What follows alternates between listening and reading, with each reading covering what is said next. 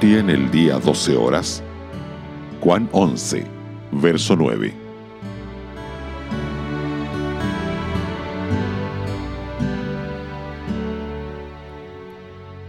Cuando Jesús decidió volver a Judea, los discípulos se aterrorizaron.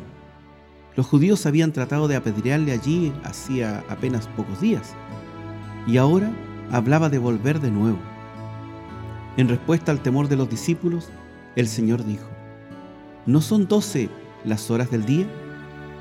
A primera vista, la pregunta parece estar desconectada de la conversación.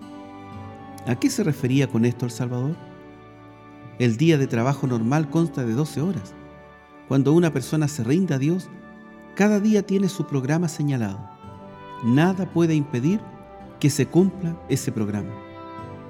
Si Jesús regresaba a Jerusalén, o si los judíos trataban nuevamente de matarle, no podrían tener éxito. Su obra aún no había terminado, su hora no había llegado todavía. De cada hijo de Dios podemos decir que es inmortal hasta que haya terminado su obra. Esta verdad debe darnos una gran paz y aplomo cuando enfrentamos los riesgos de la vida.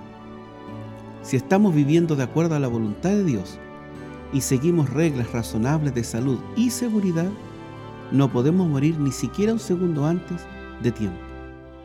Nada puede sucedernos fuera de su voluntad y consentimiento.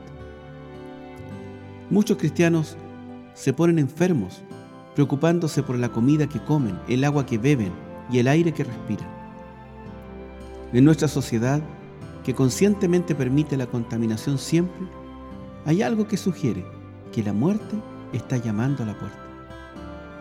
Pero esta ansiedad es vana.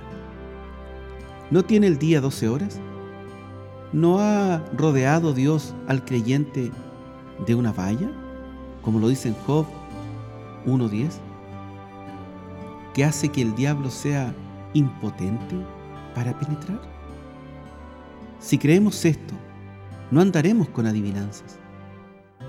No diremos si la ambulancia hubiera llegado unos minutos antes, o si el doctor hubiera detectado esta enfermedad hace cuatro semanas, o si mi esposo hubiera tomado una línea aérea diferente.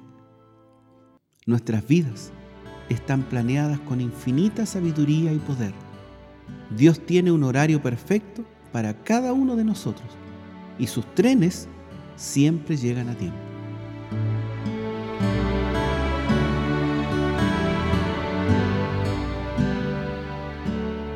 Radio Gracia y Paz, acompañándote cada día.